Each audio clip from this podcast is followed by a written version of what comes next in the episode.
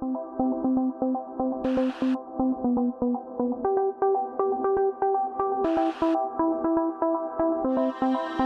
you. Hola, bienvenidos al penúltimo capítulo de esta segunda temporada de Carpe Diem Podcast. Pues sí, ya vamos a terminar la temporada y pues espero que les esté gustando realmente esto. Pues el día de hoy, ya como para introducir el tema de una buena vez, eh, vamos a hablar acerca de un tema que es delicado, pero creo que esta vez lo vamos a tomar por otro lado. Ojo, no estamos diciendo que no sea importante o no sea delicado, definitivamente lo es, pero le queremos dar, porque siempre escuchamos, ¿no? O sea, yo creo que por el título ya se dieron cuenta que vamos a hablar de violencia en la pareja, pero como que siempre escuchamos el típico de que no, es que luego no te das cuenta o cómo crees, eso no es violencia, o realmente estamos en violencia de noviazgo o de pareja y no nos damos cuenta o es muy evidente y ahí seguimos como estúpidos, ¿no? Entonces, el día de hoy queremos abordar este tema de una manera un poquito más adentrada a cómo hemos estado normalizando la violencia de una forma u otra. Hoy nos vamos a centrar eh, en la violencia hacia la pareja, pero creo que la violencia se ha normalizado en estos últimos años, todo tipo de, violencia, o sea, hacia quien sea, se ha normalizado mucho porque se pinta con este de que no, eso no es violencia, ¿cómo crees? Pero porque creo que también viene mucho de la mano de que ahora todo se lo toman a pecho, todo se lo toman personal, por todo se ofenden, por todo hacen teatro y por todo ya está mal y por todo es violencia y todo es eh, políticamente incorrecto, ¿no? Entonces, queremos entrar un poquito más como a abordar el tema de esta manera. Así es, creo que la normalización de cualquier cosa nos tiene repercusiones importantes a la vida social y cultural de donde sea que nos estemos desarrollando, porque es importante no hacer que esto suceda, porque al final de cuentas es algo que nos está marcando negativamente a alguien como persona y como sociedad y que lamentablemente también México es uno de los países con más altos índices de violencia en cualquiera de sus rubros y que también es importante hablar de ello como lo como lo es, porque a veces tratamos de disfrazarlo para que los demás no se ofendan, justamente como lo venía diciéndoles. En ese sentido, para dejarlo como claro, hablar con las palabras que es, decir los correctos, porque creo que a lo largo de este podcast eso es parte de lo que hemos hecho. Sobre todo más cuando hablamos de sexualidad y todos estos temas, es importante decir las cosas como son y como deben ser, porque a veces disfrazamos todo esto para no dañar a los demás, sin saber que eso también es parte de la violencia que manejamos día a día hacia las demás personas. Entonces, mucho bla, bla, bla y empecemos. Así es, creo que eh, una de las cosas que más a mí me llaman la atención sobre este tema es justamente cómo, cómo estamos viendo la, la violencia hoy en día, ¿no? Y así como hemos escuchado muchas veces de que todo ya es malo, de que ya no puedes ni, ni soplarle porque ya, uff, ¿no? O sea, generación de cristal. Creo que es algo que se está llevando muchísimo más allá de todo, en donde incluso muchas veces hasta diciendo es broma, ya se toma como, como violencia, ¿no? Entonces, yo me pregunto cómo ustedes visualizan esa violencia, porque puede ser que así es el vato o la, o la vieja con la que te encontraste, con la que estás, o eres esposo ya, o etcétera. Y, y así al final lo aceptaste. No digo que esté bien, pero sí creo que hay formas de ser, hay tipos de personas que tienen ciertos tipos de personalidad que no son o no intentan ser groseros o, violentos, sin embargo su personalidad es de una forma, pero si después llega la tía a decirte, ay, es que ¿por qué te trata así? Y tú toda la vida así como de, pues solo estábamos bromeando, ¿no? Entonces ya lo vemos como, como algo que no, o sea, que ni al caso a lo mejor en nuestra relación de pareja, algo que creo que es muy cierto y que sí creo que es real, es de solo nosotros dos como pareja sabemos qué es lo que realmente está pasando en la relación, ¿no? Pero justo más adelante les vamos a decir cómo podemos identificar a alguien que puede estar siendo violentado de una manera ya heavy, no nada de que hay, de que le hace bromitas y le hace sentir mal. Ojo, también es violencia y es para donde vamos, pero pues creo que es importante.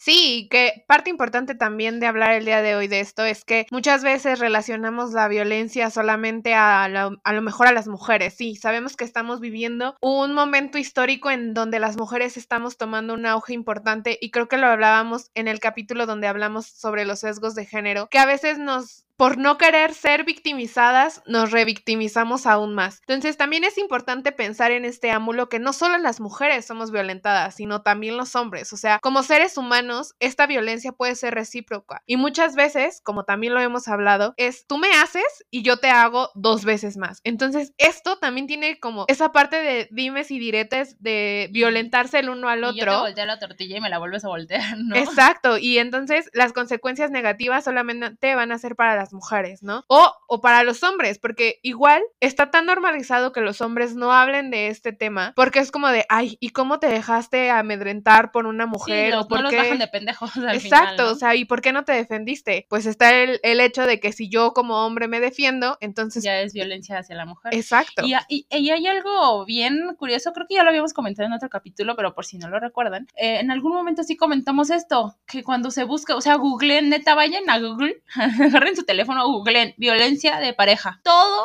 todo, todo, todo lo que encuentren en Google va a hablar de violencia de la pareja hacia la mujer, pero no hay violencia de pareja hacia el hombre. Y eso a mí me parece como, híjole, no. O sea, creo que es como lo, como lo dices, o sea, ¿por qué nos vamos a centrar? No estoy buscando violencia de género, estoy buscando violencia de pareja. ¿Por qué nada más, según Google, existe nada más la violencia hacia la pareja en la mujer? Claro, y que seremos sumamente criticadas por esto, pero es parte de nuestra concepción y es parte de lo que siempre hemos peleado por hacer que este concepto de feminismo como tal, que es buscar la igualdad en todos los aspectos de la vida. Entonces, hagámonos desde este momento y bueno, vamos a empezar a entrar un poco acerca de lo que es violencia como tal, que pues obviamente el nombre a lo mejor no los dice y nos hace referencia a varias cosas, pero pues existen diferentes tipos de violencia y que estos van a impactar de una manera negativa en la identidad, el bienestar social, físico y psicológico de cualquier persona. Obviamente pues vamos a hablar un poquito más adelante acerca de los tipos de violencia, pero es importante esto que dice, ¿no? El impacto negativo hacia la identidad y el bienestar de una persona. O sea, creo que también dejas de ser tú mismo para abrirle paso a alguien más y decir, ok, sí, contrólame.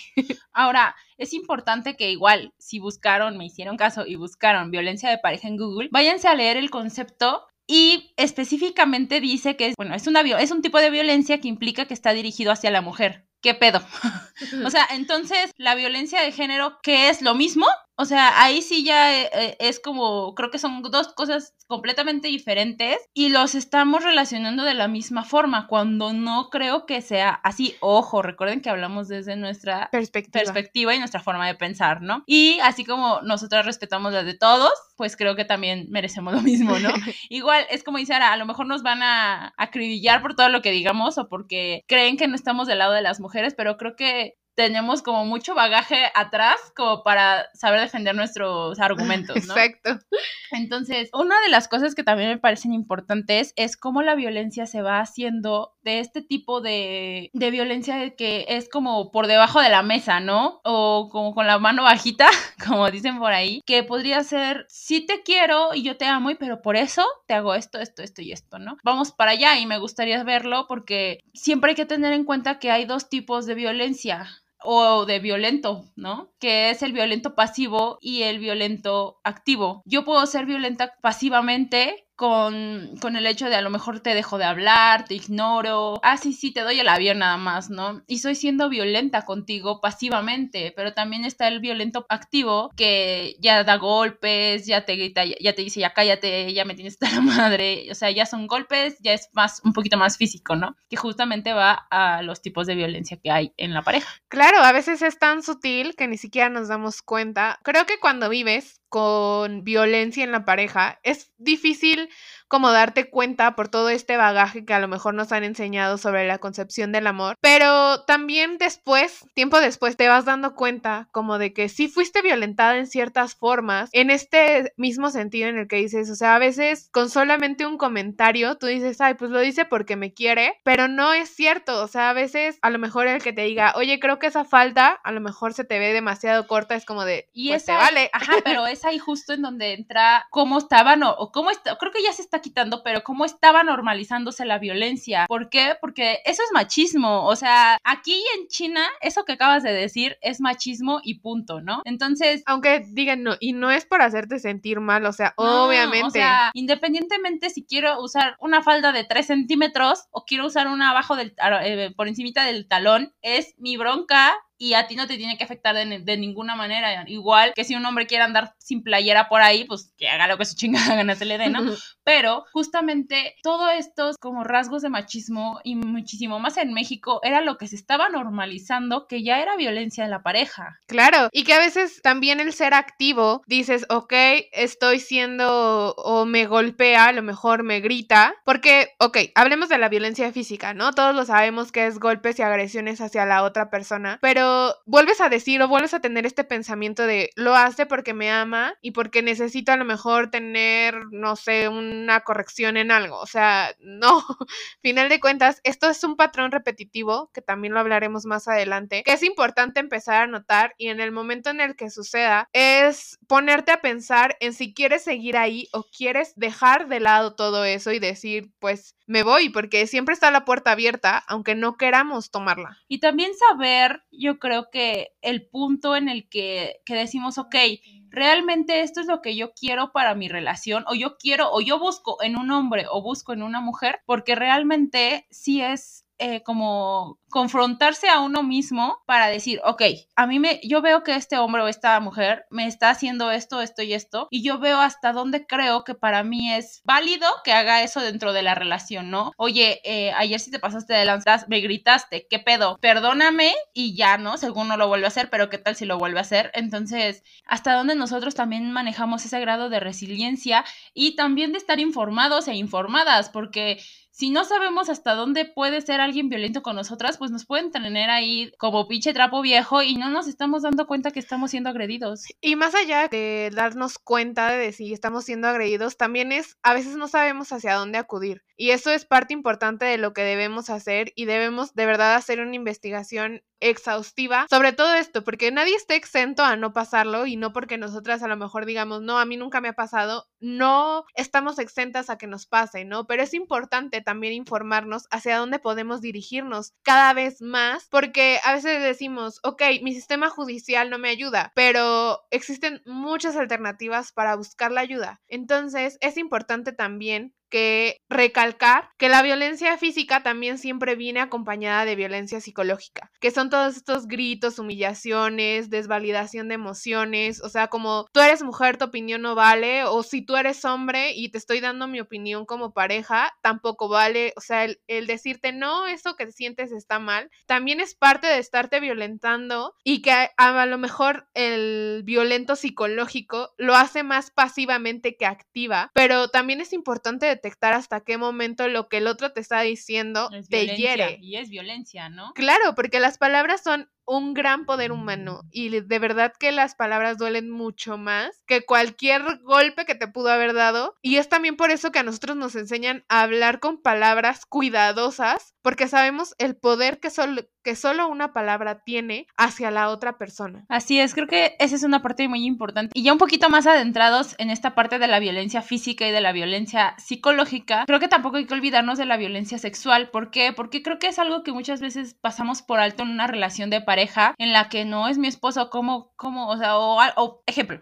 una mujer llega eh, al MP a lo mejor, vengo a, levantar un acta de abuso porque mi esposo me violó. Y todos se quedan así como, ¿tu esposo? ¿Cómo si es tu esposo? A ver, sea tu esposo, tu ex esposo, tu lo que sea, quien sea, abuso o violación es abuso o violación aquí en China sea quien sea, no porque sea tu esposo tiene derecho de hacer lo que su chingada gana se le dé 24/7 contigo. ¿Por qué? Porque no eres un objeto sexual, porque no somos un objeto sexual. Igual la mujer, ¿no? A lo mejor este güey no quiere y entonces ahí y a fuerzas, ¿no? Eso es violación. ¿Eres su pareja? Sí. Pero en el noviazgo y en, en el matrimonio también existe la violencia de, sexual. Sí, claro, y que a lo mejor lo vemos mucho más reflejado en, en, los matrimonios porque es como de, ay, pues soy su esposa y tengo que corresponderle. Pero ¿y si no estás de humor o no te sientes como con las ganas? O sea...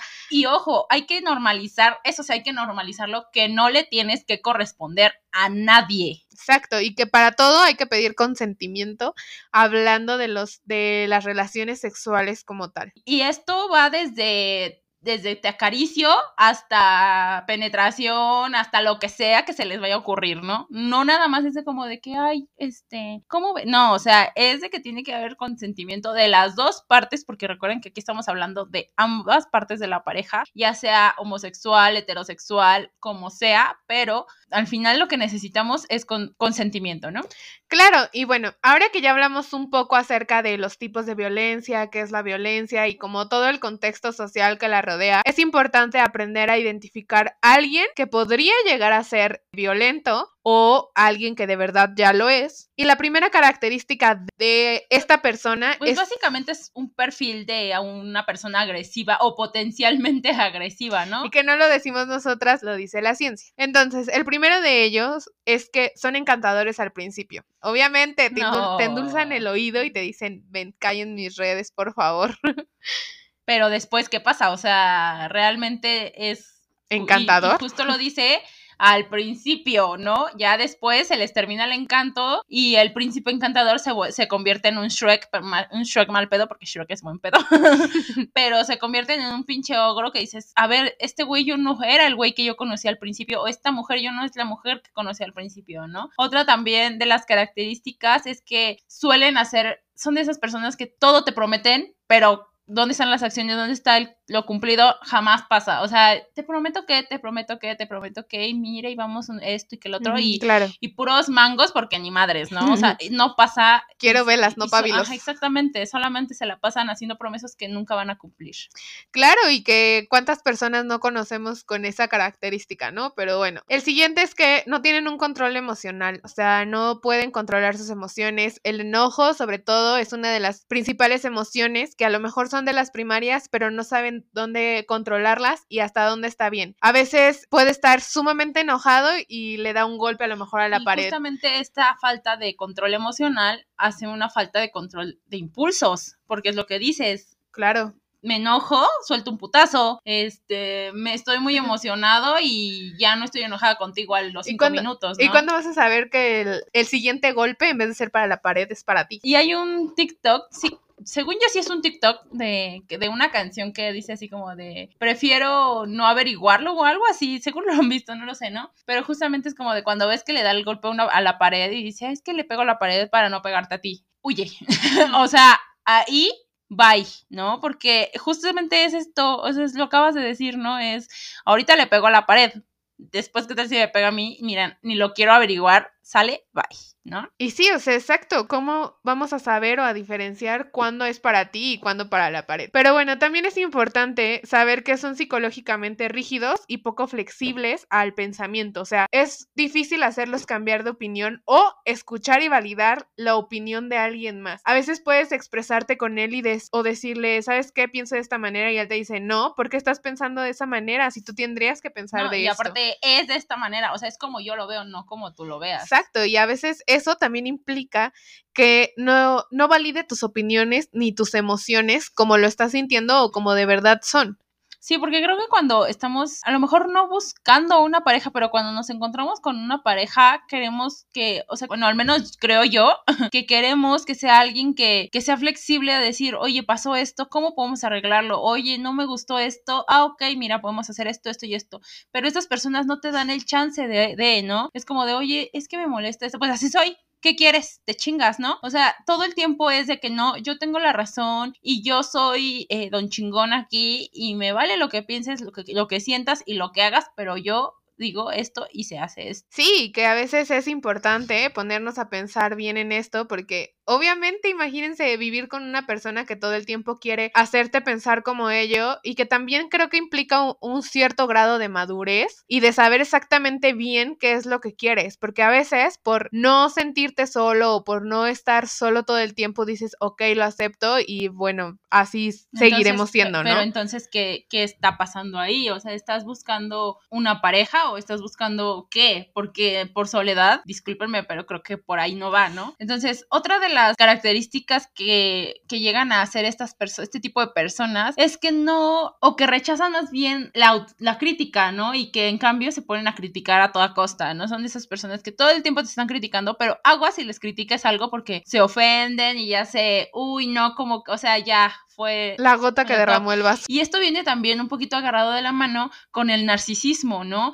Yo necesito estar acá arriba y no me importa si tú estás abajo, pero mira, yo estoy aquí, me veo súper cool chido, pero tú, pues no importa si estás por ahí abajo haciéndote bolas. Y que también tiene parte como importante del siguiente punto de que es que se ofenden con facilidad, ¿no? En el momento en el que los criticas es como de, no, yo, si yo soy don chingón y don perfecto, yo no podría ser o don chingona y doña perfecta.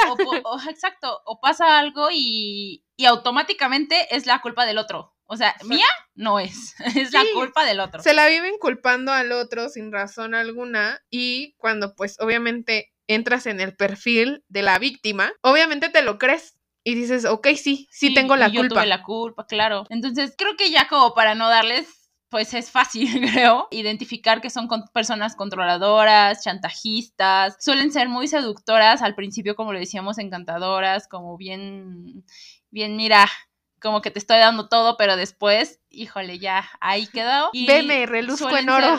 sí, suelen ser personas muy mentirosas, intolerantes, suelen ser muy autoritarios, que es lo que decíamos de que aquí se hace lo que yo digo y me vale. Si te parece o no te parece, pues tu bronca. Entonces, pues sí hay que tener cuidado con, con estas características a grandes rasgos o pequeñas, ¿no? Porque pueden ser eh, personas que sean mentirosas, como de repente, pero que te, te, empiezas a dar cuenta de a poquito que ya son, que son personas hiper mentirosas y de repente llegas a un punto en el que te mienten por pura estupidez y te quedas así como de en qué momento, ¿no? Porque sí suele ser así, suele ser gradual. Exactamente, no suele que hoy llego y soy un amor de persona y mañana ya te trato mal, no.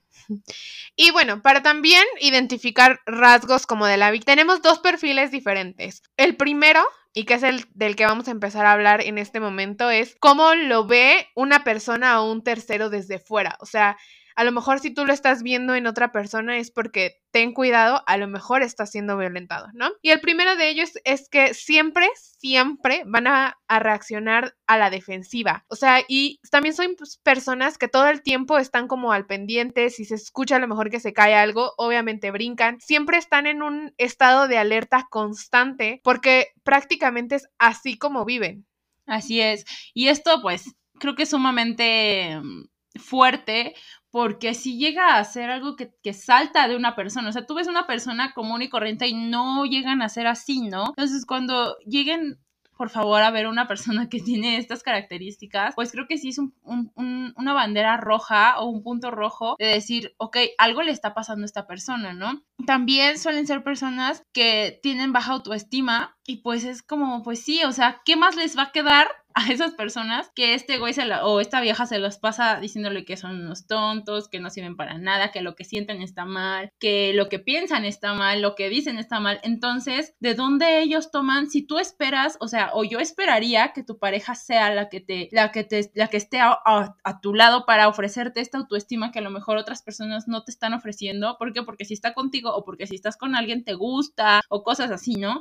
Pero pues es todo lo contrario. Entonces, ¿de dónde esperamos que esa persona tenga autoestima o de dónde recoja esa autoestima, porque pues evidentemente la va a perder con cada comentario que la otra persona le haga. Claro, porque final de cuentas anticipan como el enojo o esta acumulación de tensión del otro, ¿no? O sea, porque a veces evitan hablar de ciertos temas para evitar que el enojo estalle y justamente evitar también que todos estos comentarios surjan. Entonces, como sé que no vas a validar mis emociones ni mis opiniones, pues mejor no lo digo y me quedo callada y sigue viviendo en tu burbuja rosa como si nada pasara. Entonces, también es importante notar que muestran poca piel.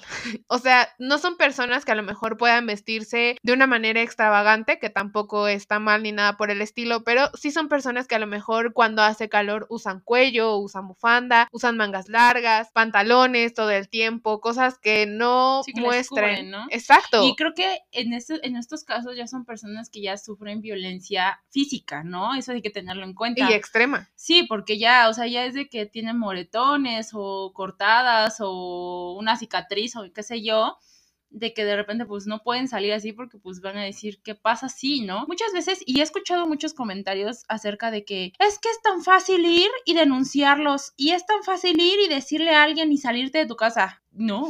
O sea, la persona, hay personas que siendo así, o sea, o teniendo ese grado de, de violencia, no saben qué hacer. ¿Por qué? Porque si de entrada fueran personas que tuvieran una mayor resiliencia, no hubieran llegado a ese punto, ¿no? O sea, no se hubiera llegado a ese punto de, de ese maltrato tan, tan fuerte que están viviendo. Entonces, no digan, es que es tan fácil que se salga de su casa y ya. Y no pasa así porque no son enchiladas. O sea, real es, yo estoy aquí, o sea, imagínense, ya son esposos o viven juntos, ¿no?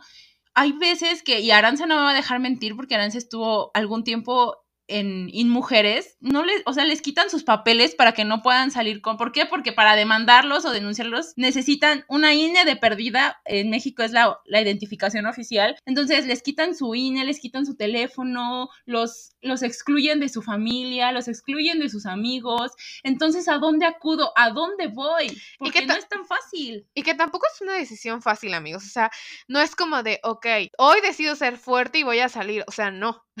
es una decisión, tiene que haber una planeación estricta acerca de lo que vas a hacer, porque no puedes salir nada más así porque sí, o sea, no. Ya, ya soy libre. Ajá, exacto, no, o sea, no, no es Elsa.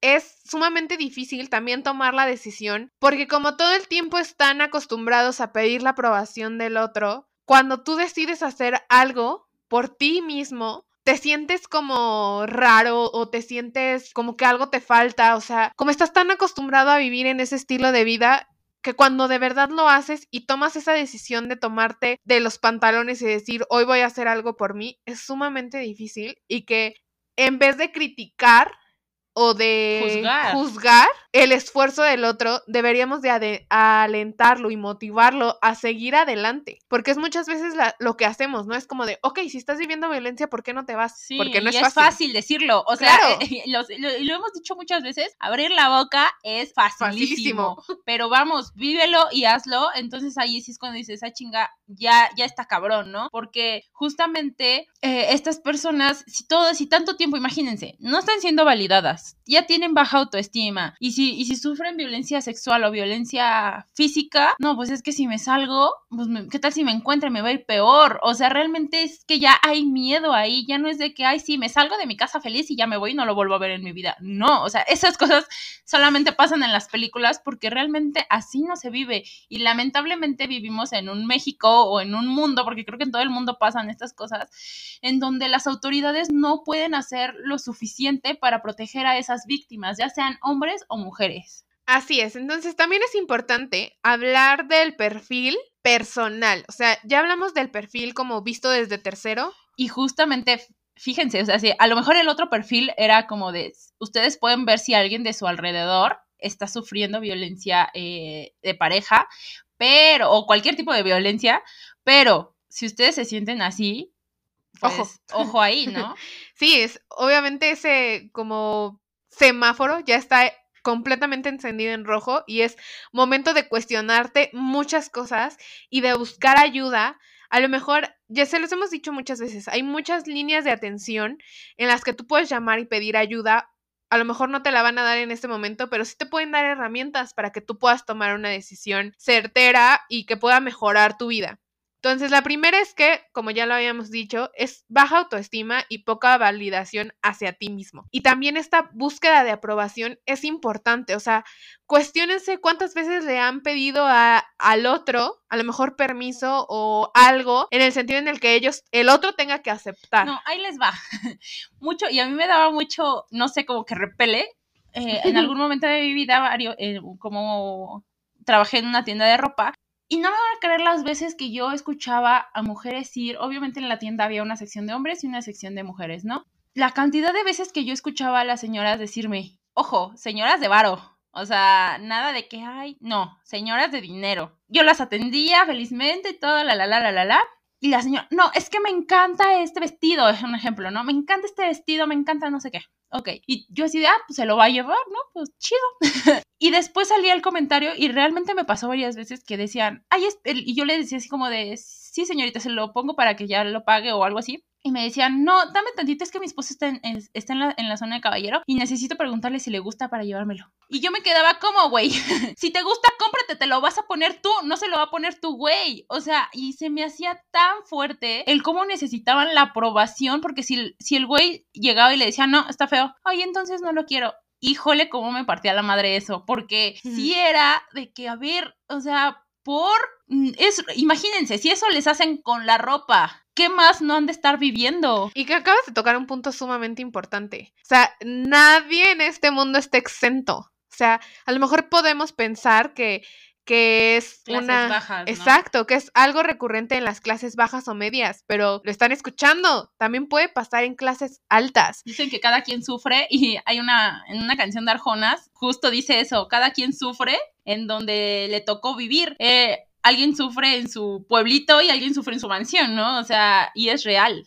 Así es. Creo que también importante es que si tienes visitas recurrentes al médico, es importante ponerte a pensar sobre si de verdad lo estás pasando, porque muchas de los o de los síntomas físicos, o sea, escúchenlo bien, físicos que puedes llegar a presentar si es que lo estás viviendo, sea eh, activo o pasivo, es el estrés, la ansiedad y problemas. A lo mejor que te duele la cabeza sin razón aparente, te duele a lo mejor, no sé, el corazón, los pulmones, o sea, ya es algo psicológico que te está diciendo te duele, y ve y busca ayuda. Y justamente aquí podemos hablar un poquito de, de somatizar. Estamos somatizando lo que nos están haciendo. A lo mejor nos pegan y nos duele algo, no sé, ¿no? El estómago, porque puede venir de la ansiedad, pero es importante ver esta parte de cómo nuestro cuerpo está empezando a enfermar por algo que nosotros psicológicamente no estamos eh, tratando correctamente. Sí, que también es sumamente recurrente que vayas al médico pensando que tienes un problema físico cuando no es así, o sea, se los hemos dicho muchas veces, la mente crea lo que la mente cree. Y es tan poderosa como no tienen idea. Exacto, o sea, que si en el momento en el que tú sientas que estás yendo muchas veces al doctor y que el doctor no te está dando a lo mejor una razón aparente y sientes que ya como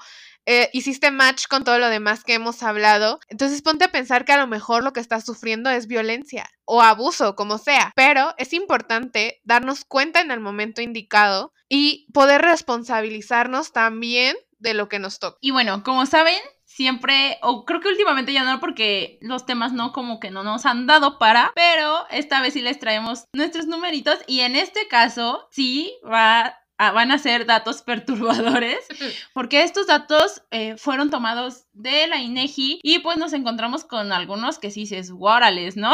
y pues uno de los datos que nos presenta la INEGI es que el maltrato hacia el hombre se enmarca dentro de la violencia doméstica, casi un 25% de las denuncias con respecto a las denuncias de las mujeres. Ojo, 25%. O sea, ok, sí, el 75% son de las mujeres. Entiendo perfectamente. Pero entonces, ¿por qué está invisible el lado de los hombres? El 25% de las denuncias contra violencia de, de pareja, perdón, es de hombres. A ver, explíquenme eso. Claro, o sea, y a veces llegas al MP como hombre y le dices, es que mi mujer me pega, y entonces obviamente todos se parten de la risa, porque no es normal escucharlo. Y viene también del machismo, o sea, al final vuelvo al machismo. ¿Por qué? Porque si no hubiera machismo, sería como de, ok, nosotros te ayudamos, ¿qué pasó? ¿No? Pero como lo decías hace un rato, no, no te defendiste. ¿Por qué no te defendiste? Ah, pues si, le, si me defiendo, me van a acusar de, de que yo soy el violador, o soy el abusador, o soy el, el agresivo, o el violento, o no sé, ¿no? Entonces ahí se invierten los papeles de una manera súper rara.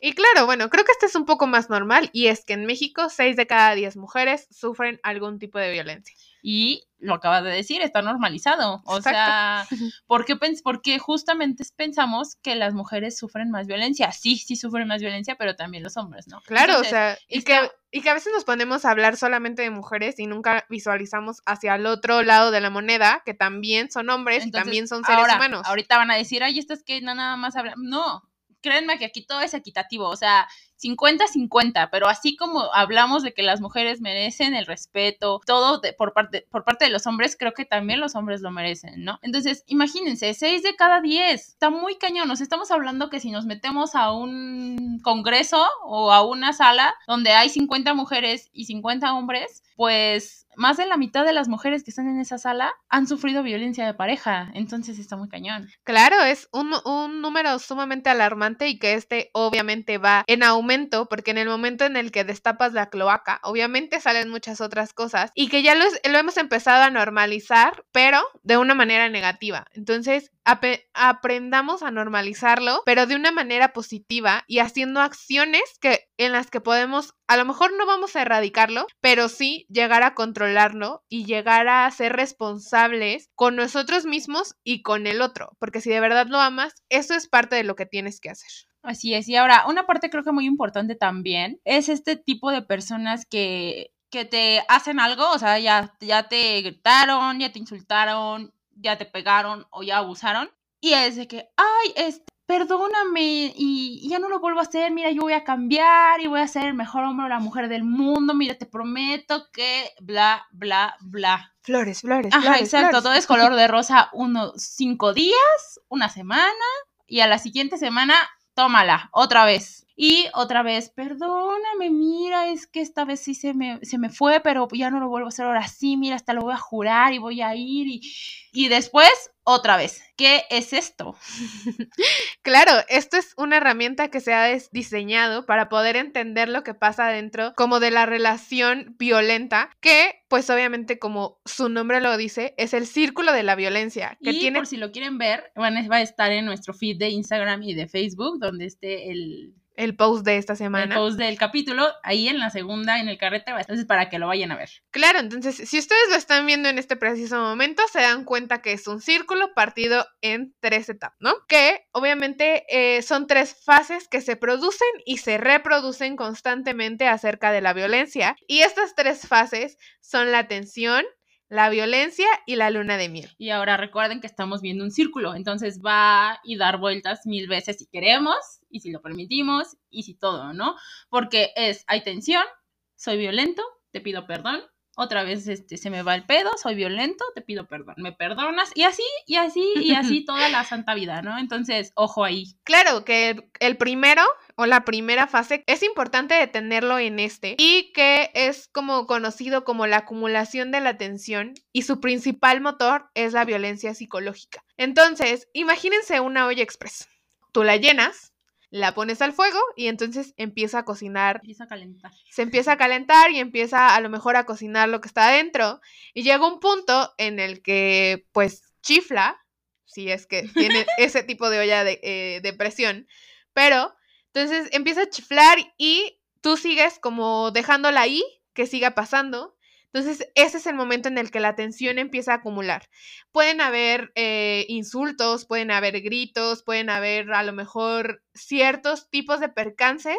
Ojo, Celos. Sin llegar a la violencia física como tal. Sí, creo que esto es importante porque eh, como lo dices, ¿no? Empieza a llenarse de aire, de aire, de aire, de aire. Va a haber un momento en el que la olla va a explotar. ¿No? Nunca va, se va a quedar con todo el aire ahí porque no se puede, no se puede quedar contenido porque sigue haciendo más. Entonces, justamente es esto, empieza a, es esta etapa de que todavía no soy, o puede, puede ser la etapa del violento pasivo. Soy violento contigo en el que no me hables, no quiero verte, qué hueva, hazte para allá, no me toques, qué asco contigo, o sea, porque real pasa, ¿eh? Entonces, ¿y qué haces con ese güey? ¿Y quién te está hablando? ¿Y por qué? ¿Y por qué? ¿Y por qué? ¿No? Entonces, justamente de aquí, pues sí, va la etapa más fea, que es pues ya la violencia, y que justamente como se los decía es el estallido de la violencia, ¿no? El estallido de toda esta tensión que se acumuló por tanto tiempo y que ahora sí va a estallar y ahora sí entra la violencia física, ¿no? Donde pues ya se hacen lesiones, incluso en la violencia llega a ver que pues ya llegan al hospital con pretextos de que, ay, me caí de las escaleras. No, o sea, o sea, y la escalera tenía una mano y te dio en el ojo, ¿o cómo, no? Porque pues muchas veces pasa así, ¿no?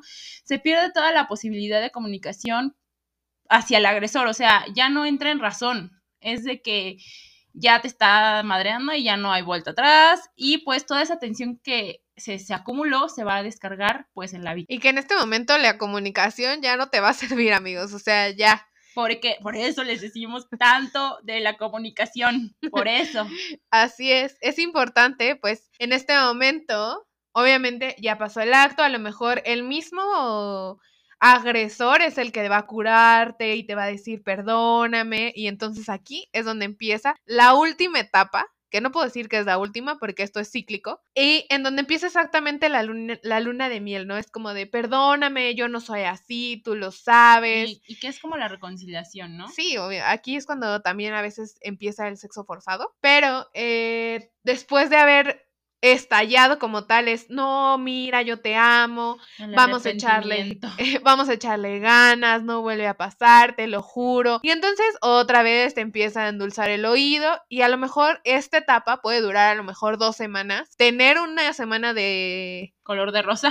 De, la acumulación de todo. Se vuelve a empezar a acumular la tensión. Y explota la tensión. Luego otra vez hay una luna de miel. Acumulamos tensión, explosión. Así, o sea, y es un círculo y está 100% comprobado porque esto fue realizado por un estudio en el que pasa así, la violencia se da de esta manera, ¿no? Y lamentablemente muchas veces estamos en este círculo y no nos estamos dando cuenta que estamos volviendo a repetir patrones. ¿Por qué? Porque si pasa de, no, es que ¿por qué no lo dejas? Pero es que ya me pidió perdón y me prometió que esta vez sí va a cambiar. Y, para la otra semana, pero es que te dije, mira ya cómo te tiene otra vez, ya te volvió a poner el cuerno y lo sigues perdonando porque, porque también es violencia. Entonces, esta parte de, de saber que nos, que nos encontramos estancados o estancadas en este círculo de la violencia, pues es importante porque de ahí podemos partir para poder hacer algo. Y entonces, bueno, para empezar a concluir, es importante como ver si esta relación tóxica que hemos normalizado a llamarlo así, realmente puede ser causa de una presión física, psicológica o sexual en cualquiera de los ámbitos y que si es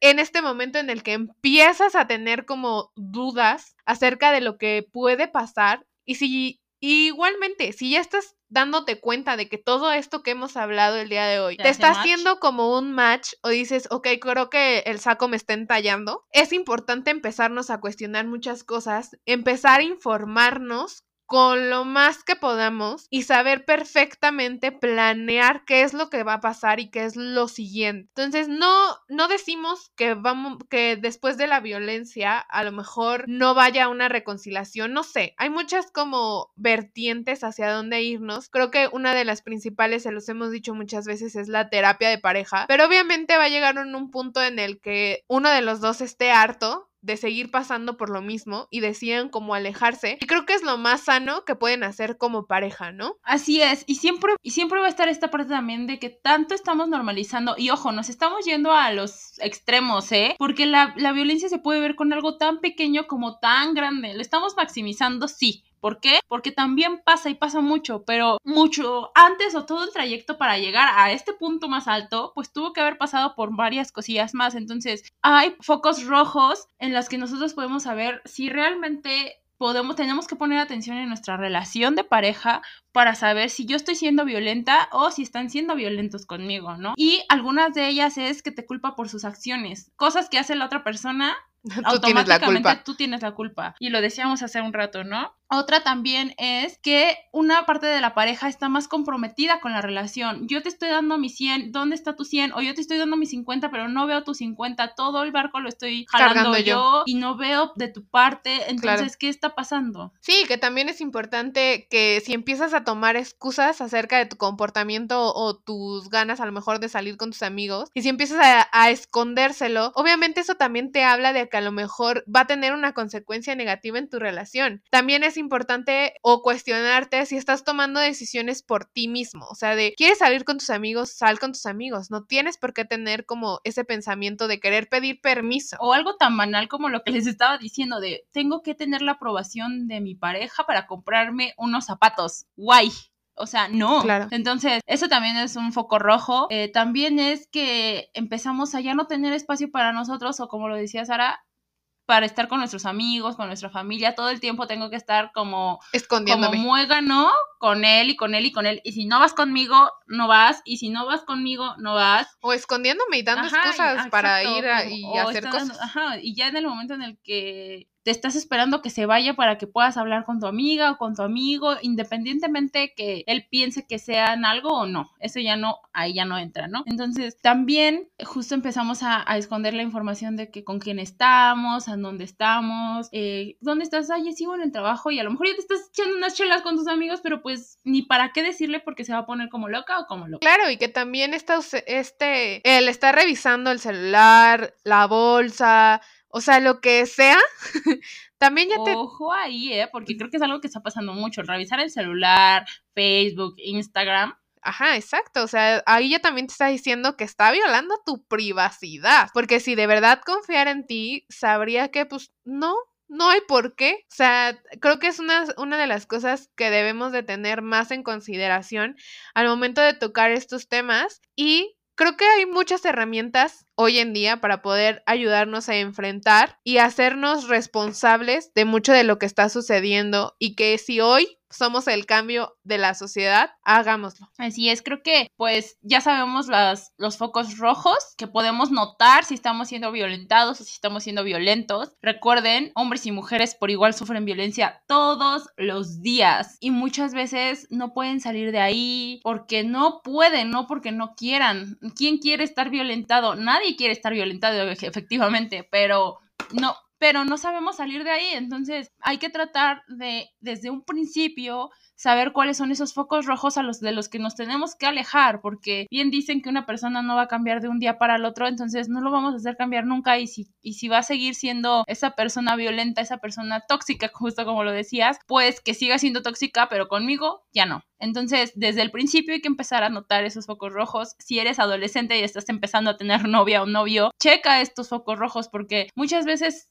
así venimos siendo educados y pensamos que es normal y lo hacemos. Al final, ya como adultos, podemos decir, no, lo que estoy haciendo está mal o yo no voy contra esos ideales, entonces yo no voy a hacer esto, esto y esto, o no me voy a dejar que me hagan esto y esto, ¿no? Y pues sí, amigos, entonces en este momento hay que empezarnos a cuestionar qué es lo que realmente buscamos en una pareja o por qué elegiste a la persona que tienes en este momento. Creo que ponernos a reflexionar acerca de estas dos preguntas la primera obviamente nos va a ayudar a saber qué es lo que queremos y qué estamos dispuestos a lo mejor a soportar y qué no. En ese momento pues sabes bien lo que quieres y a la hora de conocer a una persona sabes bien a qué es lo que te estás ateniendo y a lo mejor en qué puntos puedes ser flexible. O si estás razonando y reflexionando el por qué elegiste a la persona que tienes y te estás dando cuenta que muchos de los puntos son negativos o no te están como gustando mucho, creo que es momento de cuestionarse si de verdad eres feliz en la pareja en donde estás o si de verdad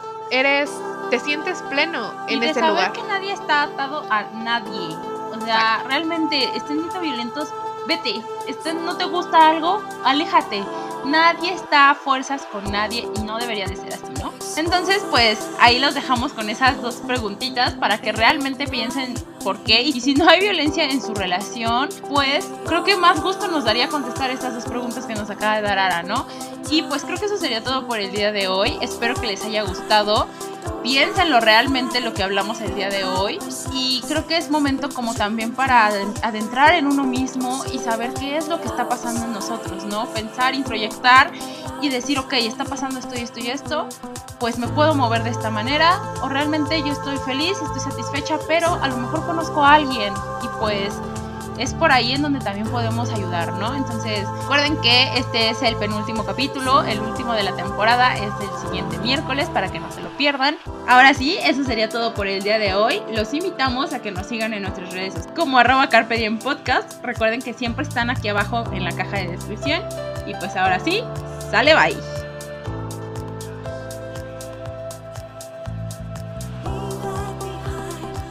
try